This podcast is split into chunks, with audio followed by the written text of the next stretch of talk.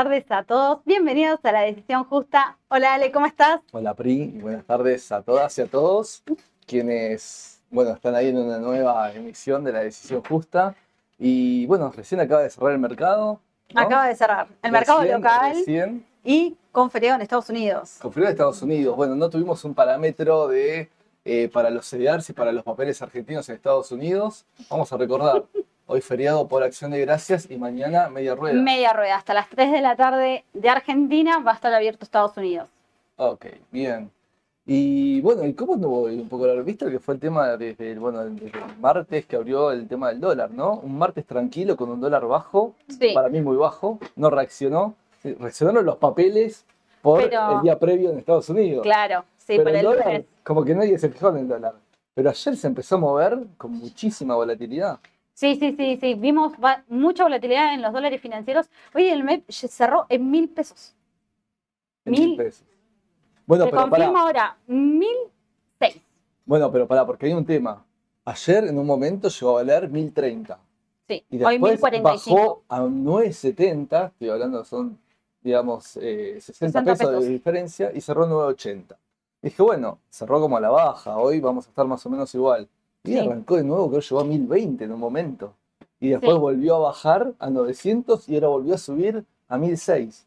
Esto es lo que decimos, que esto es volatilidad neta, pura. Esto cuando de- decimos tantas veces esta palabra, es esto, no sabemos si va para la izquierda, para la derecha, para arriba, para abajo. Exacto. Pero, ¿y el contado con liquidación cómo quedó? El contado con liquidación también subió, igual obviamente es un contado con liquidación sin referencia a Estados Unidos, por lo cual no tenés eso, esa suba que puede llegar a generar Claro. una baja en el tipo de cambio. Cerró en 9.62, un 1,6% arriba. Bien. Bueno, Igual sigue bastante planchado a lo que viene subiendo el MEP. Sí, y la brecha negativa. Siempre decimos que el mercado te hace saber a través de sus cotizaciones, te hace pagar una especie de viaje si uno quiere sacar los dólares al exterior. Sí, la famosa prima de riesgo Claro. para salir del riesgo argentino y pasarte afuera. Exactamente. Hoy está negativa. Está al revés, es Sí. raro. Pero ¿por qué? Vamos a explicar esto por qué pasa. Porque es un país que tenemos restricciones, ¿sí? Para poder sacar libremente los dólares del país. Entonces, cuando algo está medio restringido, los es limitado, bueno, siempre se generan estas cosas. El mercado te hace pagar las vías que hay, obviamente, normales, es decir, esto, esto es un proceso normal, un contrato con liquidación.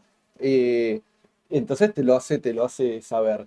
Pero siempre esa brecha fue, no sé, 4, 5, 6%. En momentos de volatilidad, por ejemplo, pues en preelecciones, todo llegó a estar el 10, 12% por la, Estuvo hasta el incertidumbre. 18% ha llegado la brecha. Un montón. Es un montón. Pero hoy está al revés. Es decir, hoy es al revés. Es más barato llevarte plata afuera que Claro. comprar dólares para tenerlos acá en Argentina. Es No. eso lo que dice la brecha. Claro, y vamos a explicar por qué también.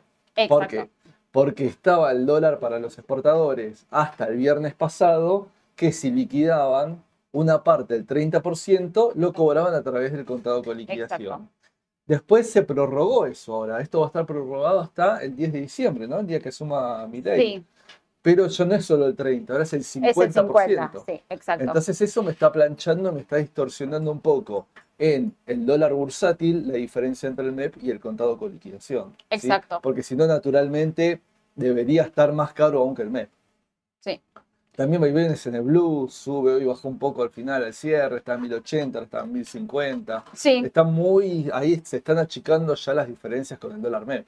Sí, sí. eh, Hay que ver que esto, que se está buscando la unificación de tipos de cambio, a ver cómo queda. ¿sí? Ahí justo nos estaban preguntando eh, qué pasó con la noticia de que una unificación de cambio a 6.50. Ayer hubo muchos rumores respecto a eso.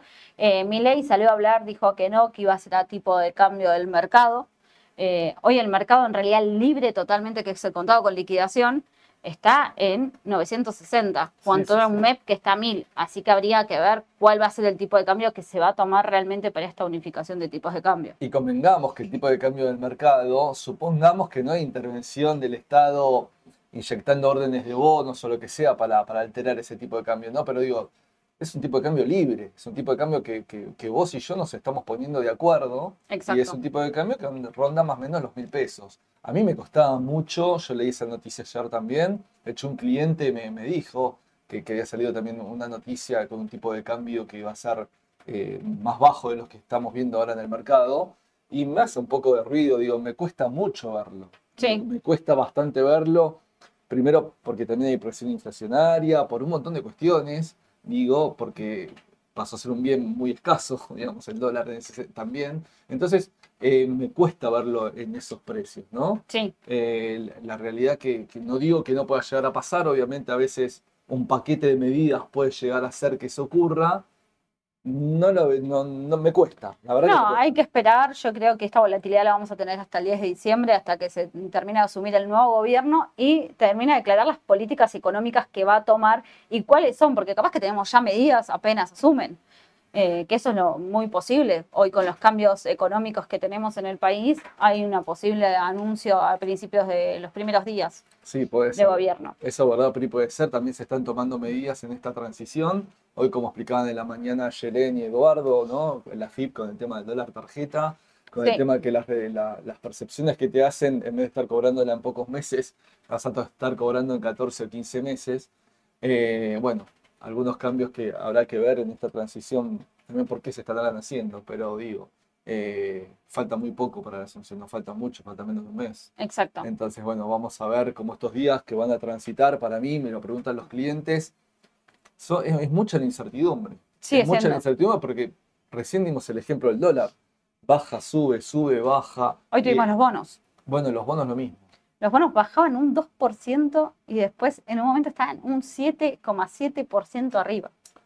Impresionante. Era algo inexplicable.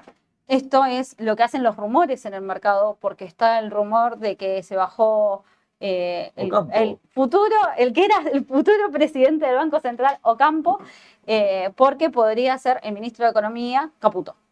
Exactamente. Caputo, que recordemos que haya estado en, en- en la gestión de Macri, Macri. ¿sí? Bueno, son rumores también, porque no está confirmado. A ver, tampoco estaba confirmado Campo en el Banco Central. Sí, Era un rumor, pero ante ese mismo rumor, él hoy mismo dijo que se está bajando. claro. Entonces, evidentemente, más que rumor, había algún dato. Ya específico. noticia.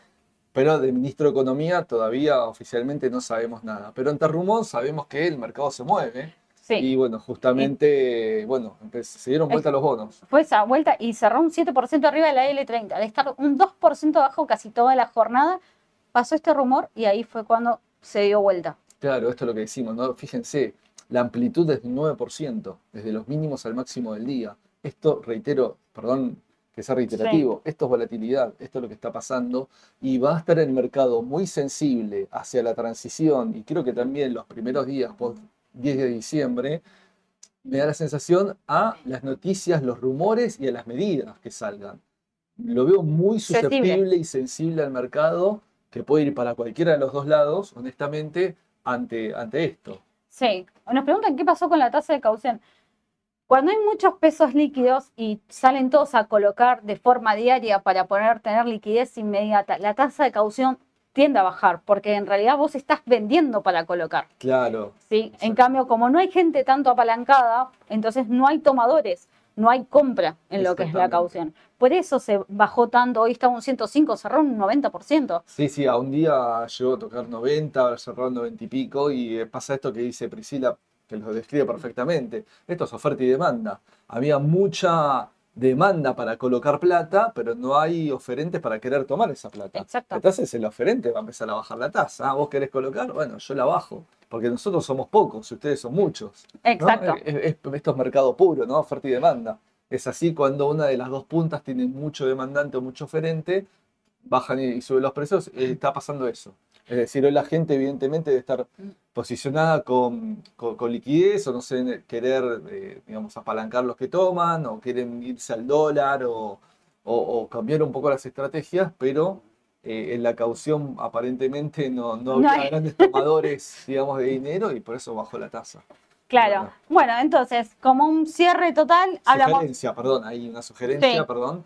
Ahí intenten hacer cauciones muy cortitas, a un día, porque esto puede cambiar día a día. Entonces, vayan haciendo pasos de a un día, porque capaz que mañana volvemos a un 105, un 104, un 106 de tasa. Claro, para que no pierdan ese porcentaje de diferencia que puede haber durante, por haber colocado una semana. Claro, exactamente. Sí. Eh, así que bueno, hicimos resumen dólar, Sí. resumen de los bonos, Papeles. hablamos un poco de los papeles. Porque no tuvimos, re- reitero, no tuvimos Mm. referencia de los De papeles mercados, argentinos en claro. Estados Unidos. ¿Y por qué aclaro esto? Porque el otro día quedó en evidencia la importancia del mercado de Estados Unidos respecto a nuestros activos. El lunes, post elecciones, no hubo mercado en Argentina, hubo mercado en Estados Unidos, hubo una buena reacción en Estados Unidos.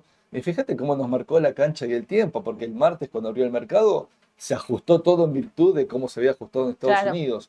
Y, y- y al no haber mercado acá, no haber inversionistas locales argentinos operando acá, sino inversionistas de cualquier lugar del mundo operando en Nueva York, fue la percepción sobre Argentina que estaba teniendo el mundo externo ante esos precios. No sé si, si me hago entender, digo, fue puramente un, un acto de mercado externo sobre nuestros activos, que subieron fuertemente el día Sí. lunes.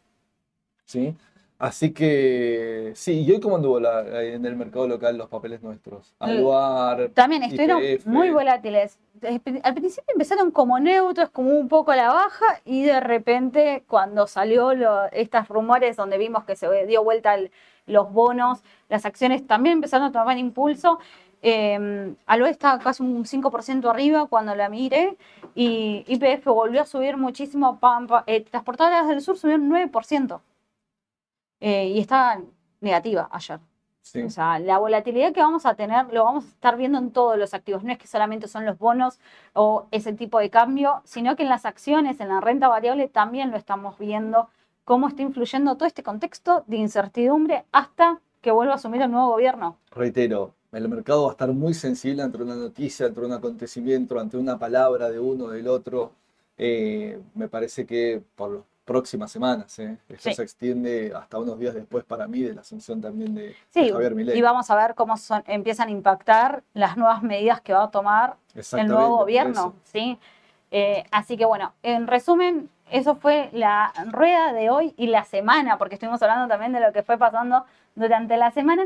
Y hoy trajimos un modelo un poco diferente de la decisión justa, ¿no, Ale? Exactamente. Hoy vamos a cambiar un poquito el formato y vamos a necesitar de ustedes. Vamos a hacer entre todos, digo, vamos a charlar y a compartir, a poner nosotros, pero los vamos a estar leyendo ustedes. Entre todos sacar ideas, bueno, Milei, Javier Milei ya es presidente electo, va a asumir en breve y, y, Milei ya nos dejó en claro por lo menos sus pensamientos. Entonces un poco es ver en función a su perfil político, el perfil del país que él busca, etcétera, ¿sí? Y es todo en terreno hipotético, pensar entre todos cómo pueden reaccionar ciertos papeles en este modelo en los próximos tiempos, esto es mediano a largo plazo, la Argentina. Exacto. Entonces, un poco era compartir y entre todos, ¿no? Como se dice en inglés, hacer un brainstorming, entre todos, pensar todos conjuntamente, eh, a ver cómo, digamos, eh, cómo podrían estar o beneficiados o no ciertos papeles, ciertos sectores de la economía ante un modelo económico posible, siempre voy a hablar hipotéticamente, siempre posible, ¿sí? sobre respecto a lo que, eh, digamos, puede llegar a aplicar o no. Así que vamos a pasar con ustedes a detallar ahora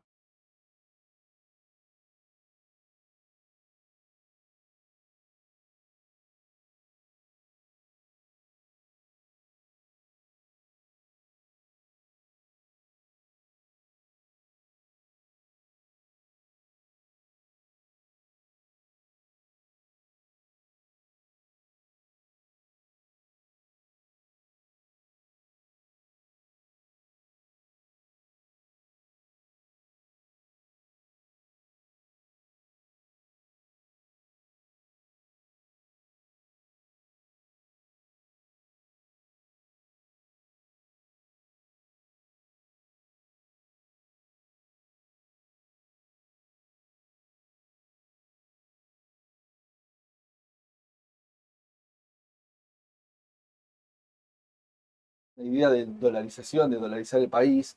No sabemos si esto de dolarización va a ser netamente eh, fluir en el circuito dólar o será un tipo de convertibilidad de nuevo como hemos tenido en la década del 90. No está muy claro, pero digo, eh, un tema de dolarización, él ya lo ha mencionado reiteradas veces. Mm.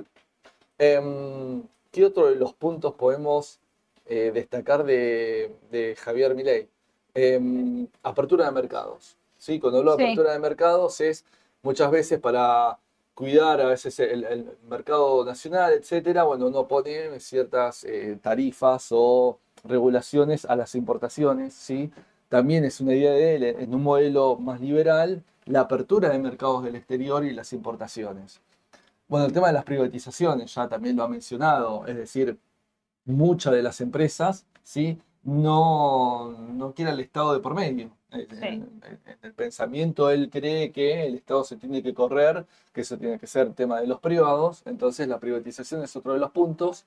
Vamos a estar hablando del tema del ELIX, porque Javier Milei, Vamos, y lo, venimos diciendo. Repasamos, sale el de la dolarización, porque dice que muchos no pudieron escuchar justo en ese ah, momento, así repetimos. Ah, eh, dolarización fue. No, bueno, dolarización lo que decía recién es que hay que ver primero cómo, si, si lo puede hacer obviamente, y cómo va a ser si va a ser un, circuito de dólar puro, es decir, como un modelo como el de Ecuador, o a través de una ley tipo de convertibilidad que hemos tenido acá en la década del 90. Hay que ver cómo uno puede pensar la dolarización. Lo que sí es claro que en un proceso así, cualquiera de los dos escenarios, vas a estar vinculando o un tipo de cambio fijo con una moneda fuerte de referencia o directamente utilizar esa moneda fuerte de referencia en el circulante de tu país. Bueno, eh, apertura de mercados, que lo he hablado del tema de importaciones, privatizaciones, que él ya lo ha mencionado, corriendo al estado de lo que son directamente empresas productoras de bienes y servicios. Vamos a hablar del tema de las DELIX, que dijo que siempre fue prioridad uno el tema de las DELIX, ¿no? De, solucionar, y de hecho tuvimos novedades estos días, rumores también del ELIX que ahora vamos a compartir con, ustedes. El tema de liberación de precios, ¿sí? En este sentido Sabemos que hay algunos precios intervenidos hoy en la economía de alguna manera, con un, con, qué sé yo, por ejemplo, combustibles o un tema de precios cuidados, bueno, ciertos programas, él, digamos, con, con, su idea del tema de liberación de precios y la reducción del gasto público. Vuelvo a lo mismo, corriendo al Estado, en este caso como como consumidor, como, comprador, demandante de bienes y servicios de la economía. Sí. Quiero aclarar que estos puntos que estoy mencionando son puntos que él los ha dicho varias veces en, sus notas, no es, No es algo nuevo. No es algo nuevo. Tampoco sabemos primero si lo va a poder materializar. Obviamente si quiere hacerlo, si va a poder hacer uno o dos, hay que ver cómo lo hace, en qué tiempo lo hace. Es decir, todo esto que estoy poniendo a pantalla, que estoy explicando, es hipotético. Hipotético conociendo un poco el pensamiento de, Javier, que lo ha dejado claro en, eh, digamos, notas anteriores o debates o un montón de cuestiones. Sí, entrevistas, son un montón de entrevistas, ya lo ha mencionado varias veces. Claro, pero sí sabemos que estos puntos PRI que estamos mencionando tienen radicales cambios con el modelo de país que hoy estamos viviendo. ¿Sí? Entonces, un poco vuelvo a las ideas que con ustedes pensemos en voz alta. Ya te bombardearon igual, ¿eh? Ah, genial. Hay de todo. En voz alta todos estos puntos, cómo podría impactar a favor o en contra ¿sí? De, algunos sectores económicos y de algunas empresas. Y voy a arrancar con uno, que me parece que es importante, que es el sector exportador. Sí. Sector exportador. Vamos a mencionar empresas del sector exportador. Aluar, Cresud, TGS, Texar de manera indirecta a través de su participación en Ternium de México. Ledesma, Molinos Agro, Morixe, San Miguel, Semino. ¿sí? Como de empresas destacadas del Merval que tienen un perfil exportador. Y acá me pueden estar diciendo, puede haber un primer pensamiento de que, bueno, si hay una unificación del tipo de cambio y liberamos el tipo de cambio oficial, ¿sí? que tendría que estar mucho más alto de lo que está. Es más, fíjate que hoy con el dólar tarjeta, estamos hablando de un oficial, con los impuestos de 900 y pico de mangos, ¿sí? Entonces digo, casi aproximándose a lo que es el dólar MEP. Exacto. Entonces, Supongamos que el dólar oficial directamente sacamos todas estas restricciones, las, retenciones de, ganancias, de bienes personales, impuesto país, todo lo que vos quieras, y lo liberamos. Sí. Digo, es un hipotético, ¿eh? reitero, siempre es hipotético. ¿Se ven perjudicadas o beneficiadas las e-, empresas exportadoras? ¿Sí? Bueno, en principio se van a venir beneficiadas. Estamos hablando de un tipo de cambio oficial de poder exportar a un precio mucho más grande que 300 y pico de pesos, que es hoy el número que tienen de referencia. Vamos a ver seguramente balances a un dólar sincerizado oficial con otro nivel obviamente de, de, cuantía, porque por ejemplo Aluar... Sí, exporta, es más del 100%. Claro, Aluar exporta un 70% más o menos. 80. Eh, casi 80, bueno, depende un poco del momento, pero 70, 80 y sus costos de producción, la lúmina que viene de Brasil es solo un 30% de costo en dólares, como decíamos la semana pasada. Entonces ahí a vos te queda una brecha positiva en cuanto a ese tema. Sí. Tendría que ver el endeu- endeudamiento en dólares, todo lo que vos quieras, pero en principio de su negocio directo, digo, no- digamos, tenés un, un margen muy positivo en tus resultados ya desde el resultado bruto hasta el resultado final por un aumento del tipo de cambio. Claro. Y nos pasa con todas las de perfil exportador, ¿sí? Obviamente, si tengo algunas que son muy exportadoras eh, y también sus costos son muy atados al dólar también, va a quedar casi hecha. Pero siempre hay un componente de pesos en, eh, en el costo, Sí. siempre. Y acá lo voy a diferenciar del segundo punto que es dolarización. Eh, dame un segundo, Ale, que Sí. vamos a repetir las acciones que dijiste. Aluar, Ah, Crestud, TGS, Texar, Mola, Moli, Ledesma, Ledesma, Sami Sami, y Seminó. Sí. Sí, porque ahí justo se quedaron en Texar y ¿cuántas más faltaban? No, no, no. Todas las del panel general faltan. Obviamente algunas se exportan un 20, un 30%, otras se exportan un 70%. Obviamente Cresud es productora, entonces eh, agrícola, entonces también sus costos están vinculados al dólar, pero tiene un perfil de un ítem, de un insumo que Claro, termina en una exportación, ¿sí? Y obviamente desde el trader hasta, hasta, la empresa, eh, hasta la empresa, eso se va trasladando en precios. Ahora, lo que decía es, no confundamos la unificación de un tipo de cambio, Con la liberación, dolarización. con una dolarización o con una convertibilidad, si querés llamarlo, porque no es lo mismo. Porque yo puedo liberar el tipo de cambio, ¿sí? pero no dolarizar la Pero no economía. dolarizar la economía, exactamente. Ahora, si dolarizo la economía, sí, tengo ya liberado el tipo de cambio. Porque Claro. ya estamos hablando que sea un uno a uno, Sí. ya estoy fijando un tipo de cambio de uno a uno. Y eso va a impactar en todas las empresas, no es que solamente te va a impactar. Claro, pero ¿cómo va a impactar? Porque yo ahí estaba recordando que pasó en los años 90 en Argentina, ¿sí?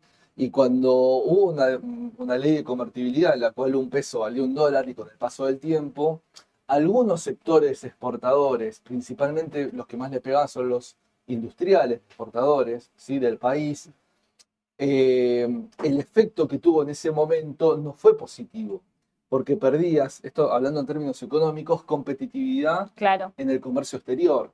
¿Pero por qué? Porque vamos a un ejemplo casi numérico como para que se entienda por qué se pierde competitividad. Porque yo estoy atando la relación de uno a uno con otra moneda dura. ¿sí? No tengo flexibilidad en mi moneda. Generalmente vos sos muy competitivo cuando tenés un tipo de cambio alto de tu moneda local desvalorizada. ¿Por qué? Suponemos que si yo tengo un 1 a 1 y exporto a 10 dólares, no sé, digamos, qué sé yo, esta regla, estoy mostrando acá, Sí. por un ejemplo, de costo, si yo tengo mi economía dolarizada 1 a 1, también tengo todos mis costos 100% en dólares. Ok, voy a Brasil, un país vecino, en ese sentido, que ponerle que no devalúa, ¿sí? Entonces, y suponete que eh, eh, de un momento cero pasa a un momento uno en donde devalúan un poco más su moneda en Sí. virtud del el dólar. Ahí ellos tienen un componente de su costo moneda local y al devaluar va, va- y, a- y al exportar a los mismos precios de exportación, tiene un, más- un margen más de ganancia que lo que podría tener eh, el- el- la, la empresa argentina te da uno a uno con un 100% de es por un tema de dólares. costos. Exactamente. Entonces, ese de Brasil puede hasta bajar un poco el precio al comprador del exterior, europeo, Estados Unidos, donde sea, sigue ganando plata y a mí que baja el precio me ahoga cada vez más porque no puedo ser competitivo.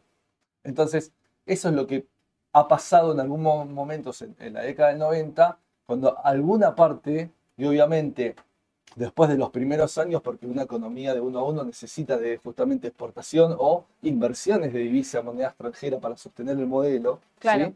Eh, y al principio hubo mucha privatización, etcétera, eh, para poder, digamos, ser competitivos y poder seguir estando hoy. Entonces, ese es un punto. Entonces, repasemos, en las exportadoras, la liberación de un tipo de cambio puede beneficiar, ok, pero ojo también con la dolarización, porque en el paso de los años, ¿sí? si llegara a haber una convertibilidad o dolarización, estas empresas podrían perder competitividad. No hablo la de los de bienes primarios. Argentina es un país netamente hasta hoy exportador de, bienes primarios, ¿sí? principalmente de, de, de crushing de soja, de harina de soja, como el ítem más importante, y eso no te va a cambiar demasiado, digamos. Eh, obviamente tenés competencia, porque hay soja en Paraguay, hay soja en Brasil, pero digo, eh, que no había la década del 90, pero, pero digamos, sí en otros sectores de la economía podría eso verse, digamos, perjudicado.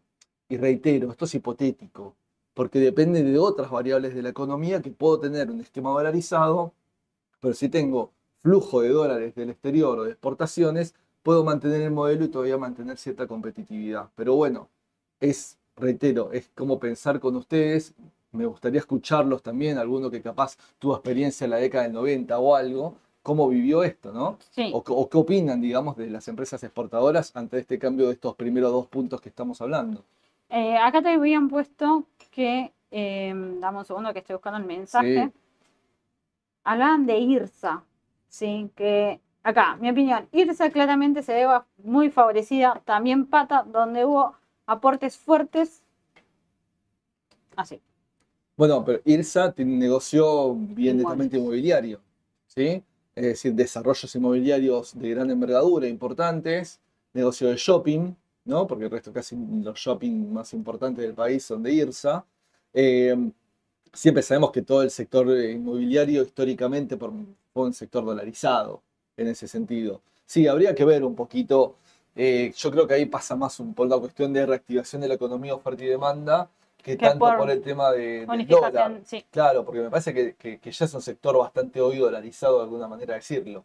Lo que sí, ahí, ahí sí voy al tipo de cambio en el, ca- el caso de irse, ¿no? Porque una cosa es un dólar, eh, Sí, digamos, tener- oficial a un número, y otra cosa es un dólar, digamos, sincerizado, que no sabemos en qué valor puede estar, pero ponele, o sea, rendemos en más o menos mil, es, una, es un pensamiento, ¿eh? Capaz que es menos o más, no lo sé, digo. Sí. Eh, hay diferencia con el dólar oficial de hoy, que en ese sentido también un sector dolarizado puede, puede beneficiarse, es verdad.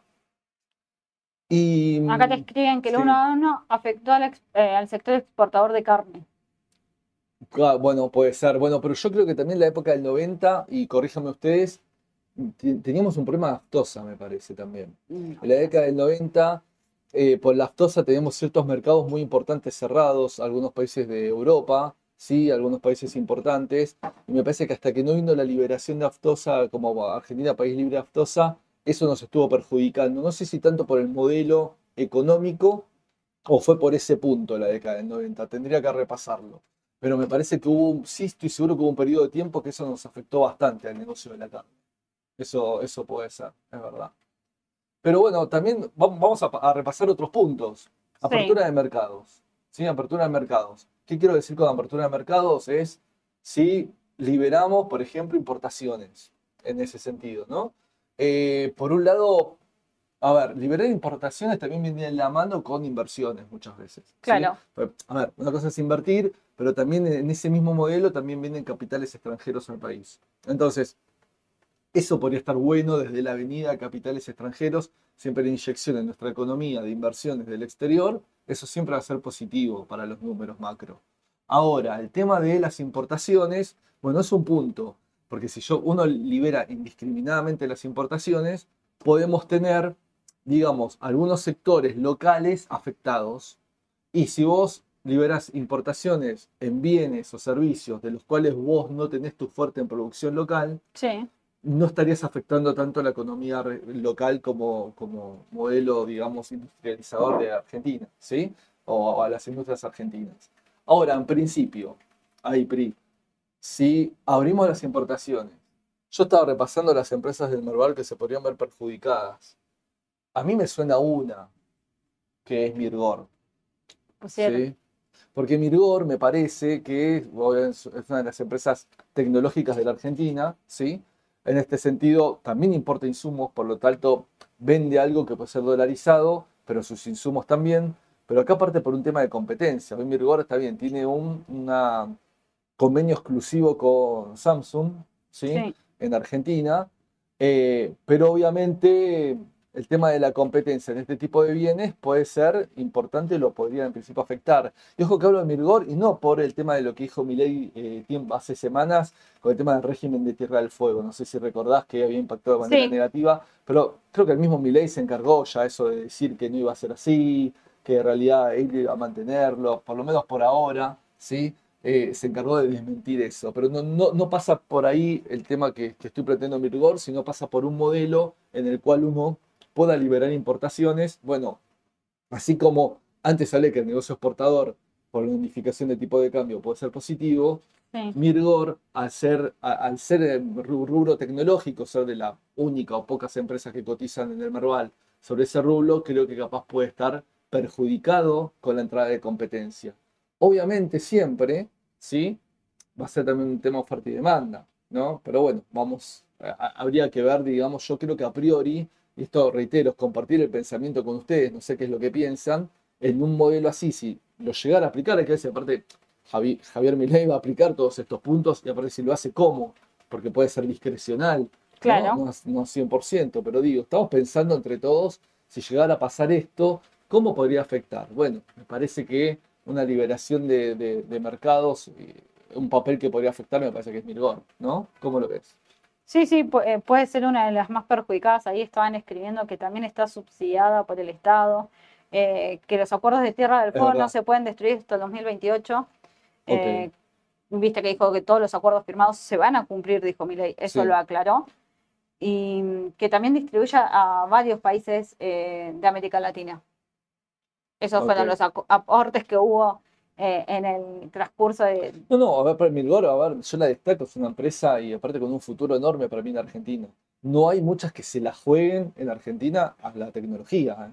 Por lo tanto, es decir, voy, voy a una parada de burro, yo la banco un montón, pero lo que digo es, ojo que en una liberación de importaciones va a tener competencia y eso puede afectarla. Digamos, es, una, es hipotético, capaz que no, no lo sé, pero digo, es, un, posible razonamiento entre estos puntos que corresponden a, un modelo de país que ya ley estuvo adelantando, como le gustaría Mira, acá Pablo te comenta que abrió su negocio al sector agrícola, eh, construiría un puerto, o sea, como que capaz que está empezando a abrir sus unidades de negocio, eso puede darse también. Yo creo que Milgor, justamente para poder importar, tenía que exportar, en alguna época era así. Hoy, hoy la verdad que le perdí un poco el hilo, qué es lo que está hoy exportando o haciendo de agro.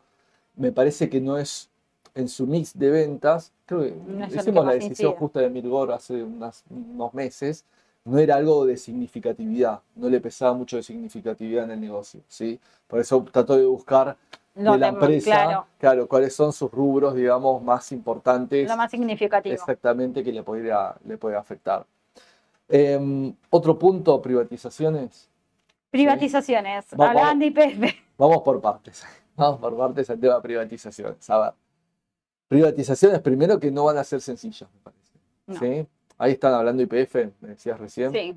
A ver, voy a un punto. A veces, obviamente que el inversor a veces no tiene memoria, pero hay otros que sí tienen memoria.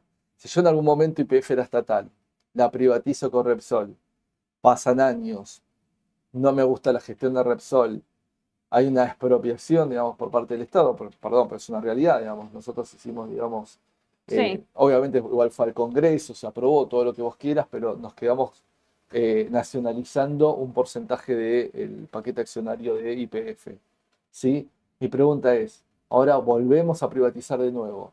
También hay un tema de confianza en el inversor que quiere entrar en IPF. Obviamente IPF va a ser igualmente muy atractiva. ¿sí? Pero digo, esto de, porque qué seguridad jurídica también le puedes dar al nuevo inversor que está entrando con un número más que importante, seguro, en que, no sé, en cuatro años volvamos a un cambio de modelo de país. Y Digo, ¿no? Estoy pensando en voz alta y eh, lo dejemos, no sé, que tecleando porque se quiera nacionalizar de nuevo IPF. Entonces, no sé si va a ser algo demasiado fácil el tema de la privatización. No es lo mismo que la década del 90, porque nosotros veníamos de muchos años de empresas estatales. ¿sí? Teníamos, eh, me acuerdo, Segua, la parte de lo que era luz, eh, en tele lo que era teléfono, ¿sí? es decir, eh, gas del Estado, bueno, había, había muchos años desde sus creaciones, te diría, empresas del Estado y era el primer proyecto grande de, de privatización. Ahora que haya habido idas y vueltas con el Estado volviendo a expropiar una parte, no sé si será muy fácil para el inversor. Obviamente que IPF es mega tentadora igual también, ¿no? Sí, aparte. Hay que ver en ese equilibrio. Sí, se habló de estabilizar primero los números de la empresa para poder privatizarla.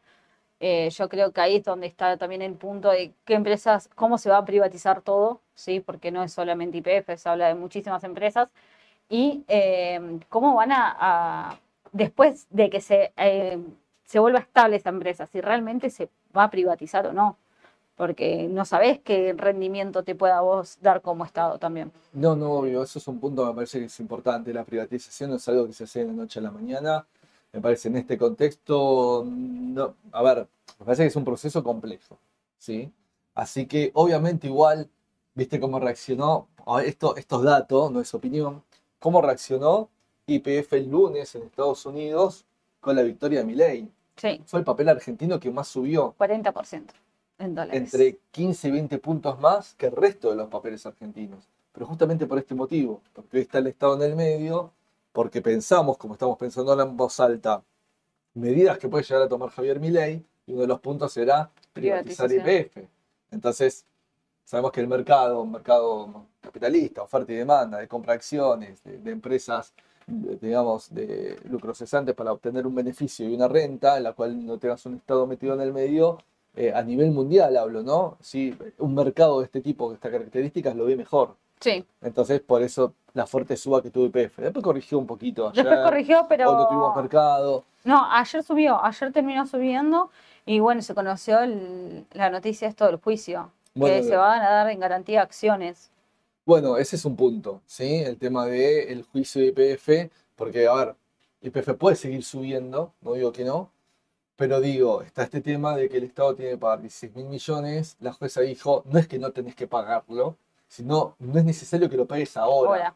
Entonces, en el mientras tanto, como toda relación de deuda, bueno, dejemos activos en garantía. Dame algo de garantía. Claro, entonces, esos activos en garantía, bueno, serán acciones de IPF, no sé. IPF estaba con la posibilidad de volver a, incluirse en, el tribunal de alzada, digamos, de, eh, en este nuevo proceso del juicio porque Argentina apeló, obviamente, por más que ya hay resolución, igualmente hay un tribunal de apelación en el cual puedes discutir algunos puntos. Eh, quería volver a meter el tribunal de apelación de IPF como responsable solidario. ¿sí? Esto es un punto que hay que tenerlo en cuenta lo del inversor. Pero independientemente, porque esto esté instalado, va a ser, uno puede pensar, bueno, pero privatiza parte de IPF, con eso pagamos la deuda que tenemos y listo. Pero ojo, ¿por qué? La deuda son 16 mil millones y IPF, el valor de capitalización con las cotizaciones de hoy, está, no me acuerdo, 14, 15 o 16 mil millones. Es decir, hoy el 100% de IPF vale lo mismo que, la, deuda, que tiene el Estado. La deuda que tiene el Estado porque tiene un montón de intereses también ahí metidos. Yo creo que por eso se habla más de estabilizar primero las empresas y después la privatización, porque hoy no tienen alto eh, valor de capital. No, no, pero bueno, reitero, son pensamientos de que puede llegar a pasar o no es una posibilidad que se privatice PF, puede ser. No lo veo en lo inmediato, me, cuesta. Como decís vos, debe haber una transición, un ordenamiento, capaz primero, no lo sé.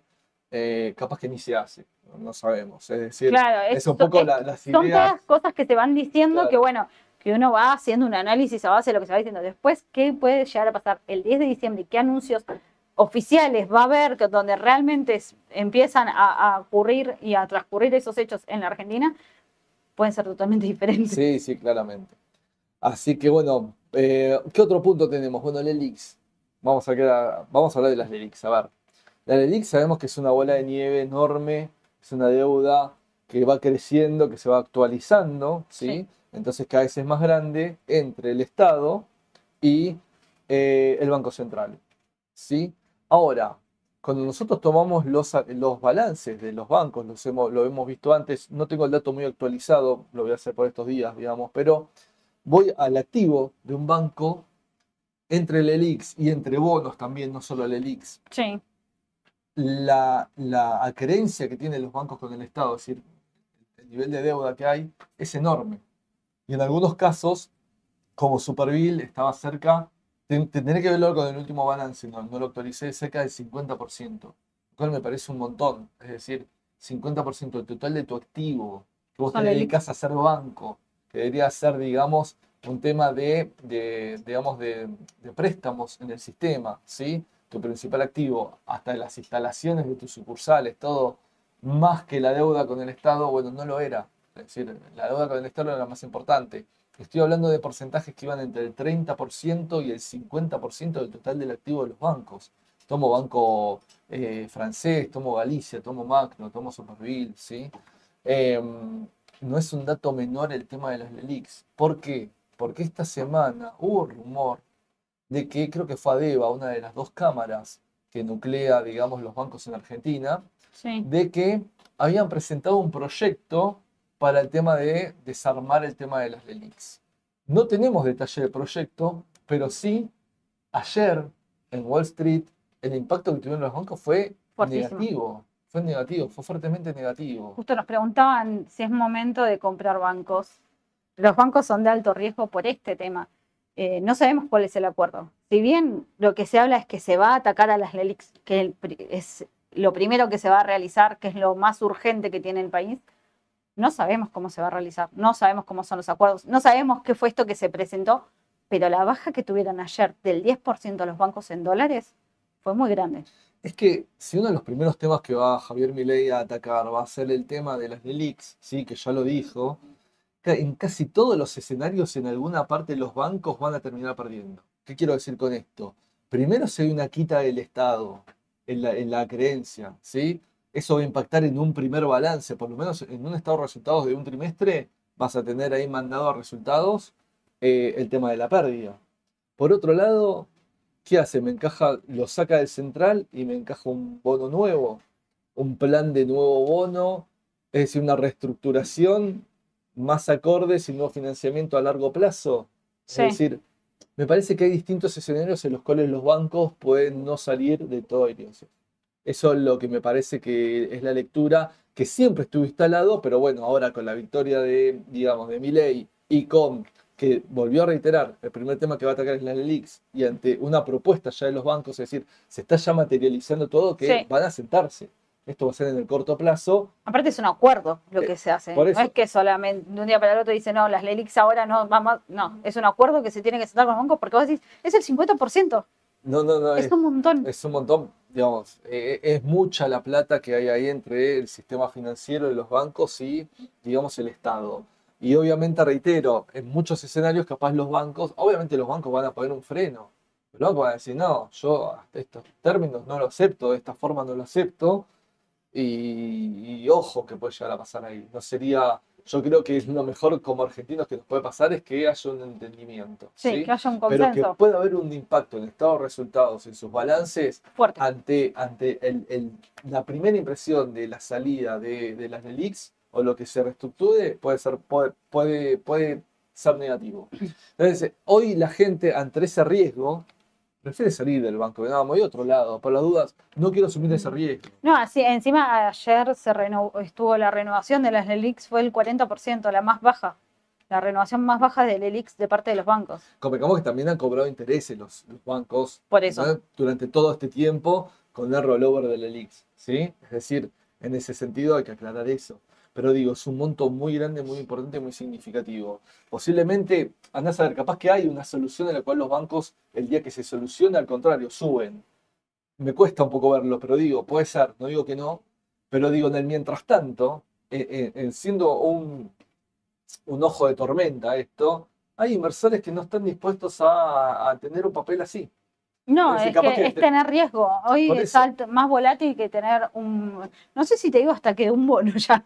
No, sí, Eh, sí, la sí. volatilidad que están presentando los bancos es grande. Yo creo ¿sí? que sí, más que un bono. Y tiene mucho riesgo. Hoy tiene mucho riesgo porque no sabemos cómo va a ser el acuerdo, qué es lo que se va a negociar, cómo se va a negociar y el impacto en los balances de los bancos va a ser grande. Sí, Que sí. eso es lo que tenemos que tener en cuenta, que no es que hablamos solamente del impacto del momento, sino que eso se, per- se traslada a números después, que es la economía del banco. No, no, claramente. Entonces, eh, yo creo que, excepto el que se la quiere jugar, porque a ver, a nivel histórico los precios de los bancos en dólares están más o Se menos mantienen, atractivos, ¿no? Sí. Digo, en ese sentido. Si siguen hay- estando bajos. hay un ordenamiento de la economía a largo plazo, hay una reactivación de consumo, los números están bien, el país está encauzado y salimos de una situación compleja. Sí, Y bueno, el banco es por donde pasa casi toda la transaccionalidad en la economía de un país. Por lo tanto, deberían crecer. claro. Se, se decía, ah, yo la compré en el momento del lío, ¿se acuerdan? La compré a dos mangos. Bueno, pero ojo que la salida de una negociación de Elix puede hacer que el papel baje más fuerte y capaz que ahí es una oportunidad de entrada, ¿no? Sí. Ya con, el- con la cancha limpia.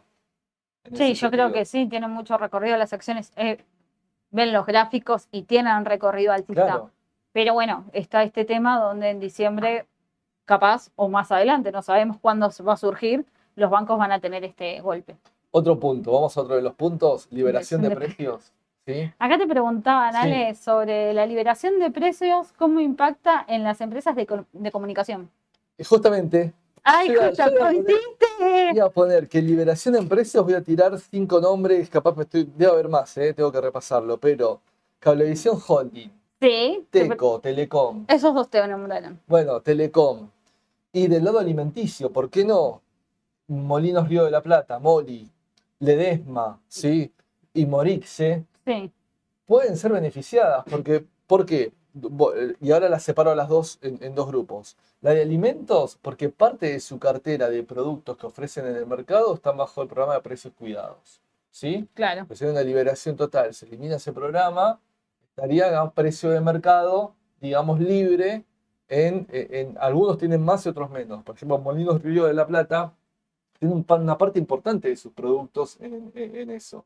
Entonces, eso puede ser positivo, digo. Pero ¿por qué digo puede ser positivo? Porque después estamos nosotros los consumidores, ¿sí? Que desde la oferta y la demanda, si se liberan todos los precios.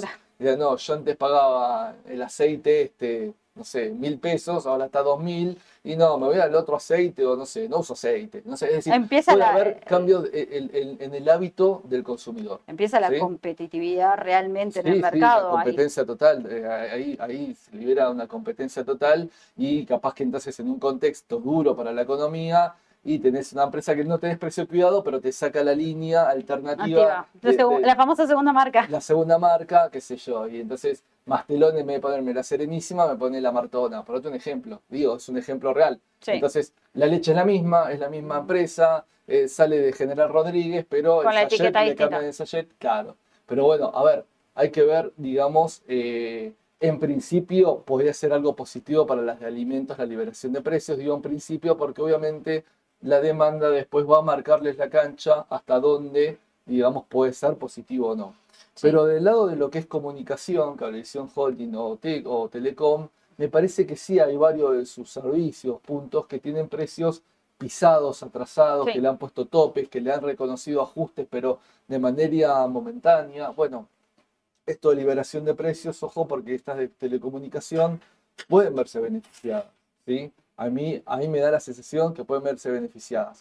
Pero ojo también, vamos al punto de arriba, si hay apertura de mercados y me Que puede venir competencia afuera con tecnología, etcétera, ojo que pueden tener competencia. Sí. Se hablaba de la empresa esta de internet, Starlink, no sé, la de Tesla, la de Elon Musk, Uh, que, que es la que ofrece internet por satelital. sí, ah, que ah. son, vas a tener internet en cualquier lado del mundo. Bueno, Hasta en el desierto. entonces, ojo, porque si, a ver, libero los precios, pero por el otro lado me viene una competencia fuerte de buena calidad, hay que ver por el consumidor qué es lo que va a elegir, ¿sí? Y te Así preguntan que- por grupo Clarín. Arcor, Sí. También. Eh, Arcor, bueno, Arcor no tiene acciones, yo además me posiciono en Arcor, digamos, sí tiene obligaciones negociables, Sí. ¿sí? Y Arcor es una de las empresas más importantes de alimentos en Argentina. Yo creo que con Molinos, eh, Mastelón y alguna más, Danone, no sé, pero ya ahí tengo casi todo el alimento argentino. Arcor es realmente un jugador muy fuerte. Arcor es- tiene una presencia internacional importante porque también exporta, ¿sí? Pero bueno, de Arcor tengo solo obligaciones negociables. Habrá que ver un poco si el valor de la obligación negociable no lo veo como un desfuenteador. Entonces me parece que la obligación negociable de Arcor son tasas medias bajas sí, son las que- bajas la- las las tasas. que tiene, justamente porque el perfil de riesgo es bajo, ¿sí? Eh, pero bueno, reitero lo mismo, puede ser que, que- que por un tema también de exportaciones y de precios locales, por dos lados esté beneficiada una empresa como, como Arco, ¿sí? Sí, Em, perdón que nos quedamos en poco tiempo, vamos a El la última. Vamos a la última que es reducción del gasto público. Bueno, acá quiero hablar del Estado Como como, con- consumidor. como, claro, como demandante de bienes y servicios de la economía. Y más que nada, algo que se puso muy en tela de juicio, que es el tema de la obra pública, ¿sí? A ver, el tema de la obra pública con un modelo como el de Javier Milei. Él, habría que ver cómo, cómo él lo estaría implementando, cómo lo haría. Porque Sí. un país, insisto lo mismo, no va a dejar hacer obra pública. De hecho, uno eh, de los ministerios que él tiene, viste que él fue tachando Sí. afuera, afuera, y dejó cuatro o ocho ministerios. Hay uno que es de infraestructura. claro. Y es más, no me acuerdo el nombre, pero ya estaba elegido quién era el profesional que va a estar a cargo del eh, Ministerio de Infraestructura. Por lo tanto, lo que hay que ver es qué formato va a tener la obra pública, pero en la cual capaz que el Estado no tiene erogación directa. ¿sí? Sí, Reitero, eh, en, el- en la, en la época de Macri se instaló un modelo que se usa mucho en el mundo, que eran programas PPP, sí, ¿sí? de público eh, privado, participación público-privado, por los cuales los proyectos se autofinanciaban. Entonces, posiblemente lo que era, por ejemplo, rutas y concesiones de construcción de carreteras, obviamente después a través de un sistema, en este caso sería de viajes, el privado que puso su riesgo y su inversión a esa obra para beneficio de todos, como puede ser una ruta una carretera, ¿sí? tenía un beneficio, digamos, de ingresos después para solventar esa inversión a un plazo determinado de concesión para autosolventarse el proyecto. Capaz que vuelve un modelo así. Reitero, en el mundo acá, después se cortó porque, bueno, Macri perdió, vino Alberto y de repente agarró pandemia, que esto, la obra pública cayó, bueno, no quedó medio de la nada esos proyectos, pero hay que ver si se vuelve algo similar, ¿sí? Ahora, empresas como Loma, como Holcim, Holcim de Argentina. Eh, Dicasa, que es una constructora, Sí. Dicasa era contratada también para hacer obra pública, bueno, en principio, olemos que hay que ver cómo se resuelve el tema esta de las obras. No veo, no veo un país que no haga obras Obra necesarias. Eh, sí, obviamente el rol del Estado va a ser distinto. ¿sí? Entonces hay que ver cómo se cranea eso, porque reitero, para mí, si hay que construir un puente o arreglarlo o lo que sea, se, tiene, que hacer. El tema es que ver cómo está craneado eso, cómo se va a cranear eso, porque si es desde el lado del privado, entonces el privado en algún momento va a querer recibir el ingreso para poder solventar el gasto que tuvo. Bueno, hay que ver cómo se va a materializar eso. Pero hay un Ministerio de Infraestructura. Va a haber un Ministerio de Infraestructura y ya hay una persona designada. Entonces, eh, me parece que eh, no es esto de que, bueno, murió la obra pública. No, no, Yo no, no. lo veo tan así y ojo, capaz que estoy equivocado, ¿eh? Es un pensamiento de, de, digamos, sobre- sobre este punto tan importante. Bueno, Ale, Bueno, repasamos un poco así de todas, obviamente hay más empresas. Reitero y vuelvo a lo mismo, estos son puntos de su idea que los dejó plasmadas en varias entrevistas, en varias cosas. Hay que ver qué quiere hacer, qué no quiere hacer, qué puede hacer, qué no puede hacer, qué híbrido, porque capaz que no es muy, muy polarizado o extremista ¿sí? Claro. lo que quiere hacer y puede ser un híbrido o un mix. Bueno, eso, es- eso genera incertidumbre, pero era un poco pensar con ustedes y repasar estos puntos y impactos positivos y negativos que podrían tener en algunas empresas de- del Merval, ¿no? exacto, sí, Sí. sí, sí. Bueno, Así que bueno, gracias por acompañarnos, por participar y los esperamos. El lunes va a estar Aye y Sole a las 9.45 haciendo la mañana del mercado formato radio. El martes la mañana del mercado en vivo como siempre. Y después el martes va a estar eh, Aye y Mau haciendo análisis técnico. Así que los seguimos esperando en nuestros canales. Bueno, nos vemos el próximo jueves nosotros acá con PRI. ¿sí? Suscríbanse, denle like al video y bueno, los esperamos el jueves que viene. Muchas gracias, hasta luego.